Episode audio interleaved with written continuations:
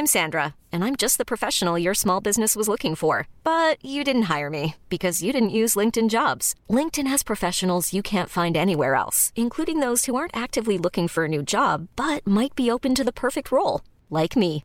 In a given month, over 70% of LinkedIn users don't visit other leading job sites. So if you're not looking on LinkedIn, you'll miss out on great candidates like Sandra. Start hiring professionals like a professional. Post your free job on linkedin.com/achieve today.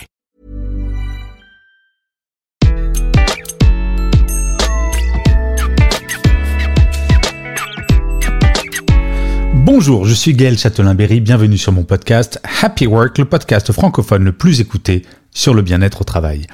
Pour cet épisode de début d'année, alors bien entendu, je vous présente tous mes voeux, mais je vais vous proposer 5 bonnes résolutions à prendre pour améliorer votre bien-être au travail. Et oui, une nouvelle année commence avec ses traditionnelles résolutions. Alors, Rassurez-vous, je ne vais pas vous proposer une liste culpabilisante de bonnes résolutions. Vous savez, genre euh, vous remettre au sport. Pour information, c'est la résolution numéro 1 prise par les Français et les Belges et les Suisses et les Luxembourgeois et pas mal dans le monde. Ou alors de manger macrobiotique, de moins dépenser, de vous réveiller à 5 heures du matin pour méditer, arrêter de fumer ou de boire. Non, non. L'idée dans cet épisode, c'est de vous proposer de bonnes résolutions positives, de celles qui vous donnent quelque chose plutôt que de vous priver de quelque chose que vous aimez. Depuis bientôt deux ans, nos santé morale et physique sont mises à rude épreuve et je crois qu'il est temps de prendre soin vraiment de nous.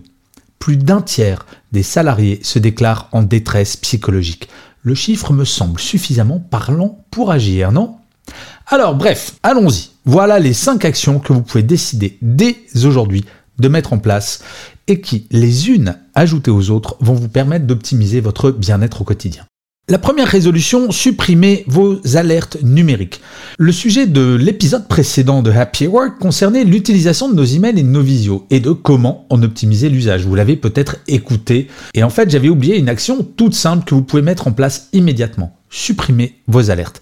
Vous savez, ce pop-up qui apparaît sur votre écran vous annonçant qu'un email plus ou moins intéressant vient d'arriver alors que vous êtes sur un dossier hyper concentré. Ou alors cette petite vibration, vous savez le bzzzt dans votre poche qui vous signale qu'un SMS tout frais, tout beau vient d'arriver. Vous arrêtez votre dossier, vous regardez vos textos et là vous vous apercevez qu'en fait c'est une promotion pour acheter une nouvelle voiture. En fait, chacune de ces alertes coupe votre concentration. Pour être à 100% de vos capacités intellectuelles, il vous faut 15 minutes sans aucune perturbation. Une alerte email, un SMS, un coup de fil et vous repartez à zéro. Il vous faudra de nouveau 15 minutes pour revenir à votre top.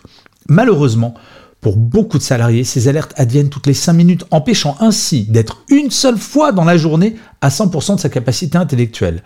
Et je vous laisse imaginer l'impact sur la productivité et par conséquence sur la durée des journées de travail. Et oui, moins vous serez productif ou productive, plus il vous faudra de temps pour faire une seule tâche. La deuxième résolution, profitez de votre télétravail.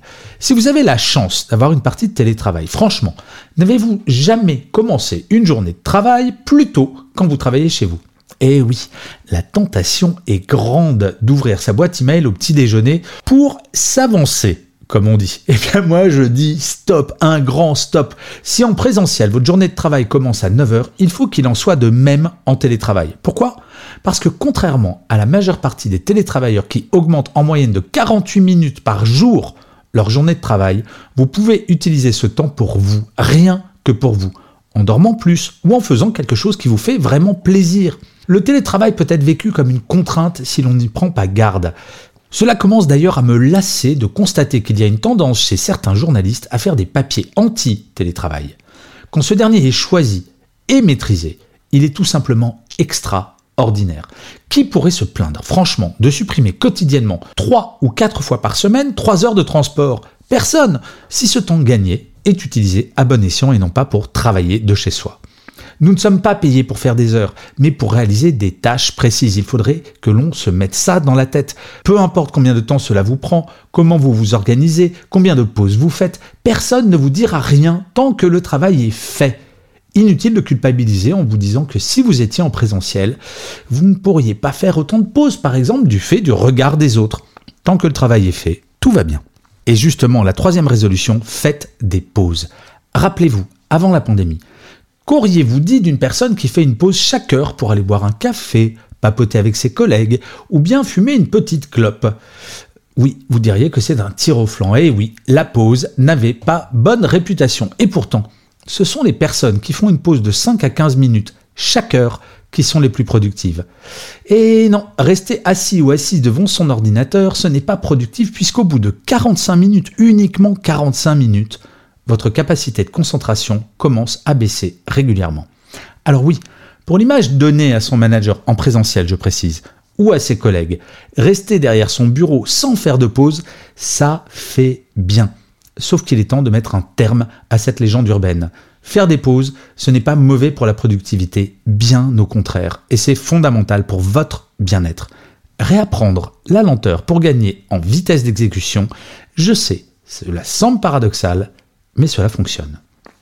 La quatrième résolution est très simple, en tout cas en apparence, dormez plus. L'Organisation mondiale de la santé, l'OMS, explique depuis des années qu'un adulte a besoin chaque jour entre 7 et 9 heures de sommeil pour être en bonne santé. Malheureusement, un grand nombre de pays, entre guillemets développés, ont une moyenne inférieure à 7 heures. Les nuits des Français ont perdu entre 1 heure et 1 heure 30 en 50 ans, selon le baromètre de Santé publique France.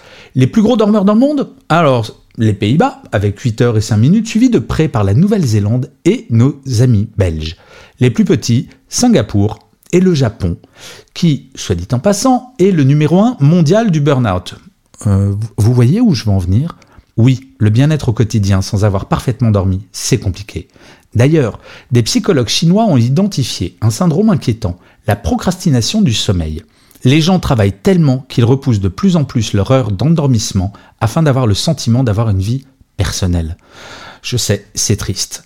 Alors comment faire, me direz-vous, avec la vie de folie que nous avons?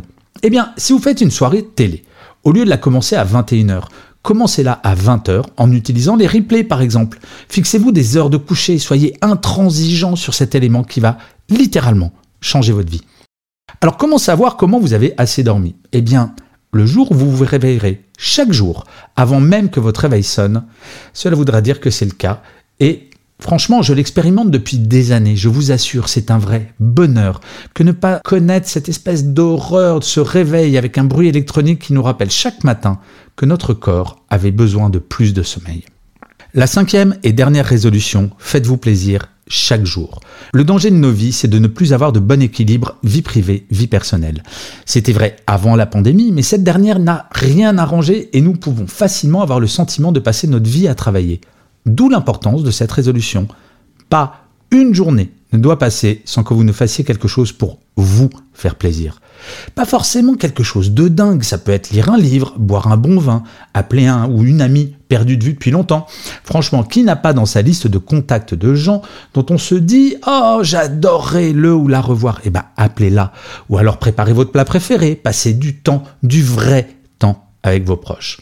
Faire cela chaque jour, vous me l'accorderez, il y a plus désagréable comme concept et quand cela devient un rituel, aucune journée ne sera totalement pourrie. Par ailleurs, honnêtement, finir par une note positive une journée vous permet d'effacer en grande partie les stress potentiellement générés par votre journée de travail. Et donc, cela va avoir un impact sur la qualité de votre sommeil. Vous y gagnez sur tous les tableaux. Alors vous allez me dire, ouais, mais Châtelain-Berry, c'est rien de compliqué, en fait, il n'y a rien de révolutionnaire. Eh ben non, vous avez raison, j'ai pas réinventé l'eau chaude, ni le fil à couper le beurre, mais tout le problème est là. S'occuper de son bien-être personnel n'a rien de complexe, si tant est que l'on veuille bien s'y mettre. Malheureusement, une pandémie est passée par là avec son lot de stress au travail, de pression, de situations anxiogènes. Il est temps de trouver une nouvelle forme de normalité dans laquelle notre bien-être retrouvera toute sa place, non? Alors, j'ai un petit outil à vous proposer. Je crois que c'est la première fois que je le fais sur ce podcast. Vous pouvez tester votre niveau de bien-être au travail et pour le faire, il faut aller sur mon site www.gchatelain.com et vous allez trouver toute une liste de tests de personnalité, de tests en général et il y en a un pour tester votre niveau de bien-être au travail. Et je finirai comme d'habitude cet épisode de Happy Work par une citation. Pour celui-ci, j'ai choisi une phrase de François de la Rochefoucauld qui disait il faut tenir à une résolution parce qu'elle est bonne et non pas parce qu'on l'a prise. Je trouve que ça résume parfaitement la période dans laquelle nous sommes. Je vous remercie mille fois d'avoir écouté cet épisode de Happy Work. Je vous dis rendez-vous au prochain et d'ici là, plus que jamais, prenez soin de vous.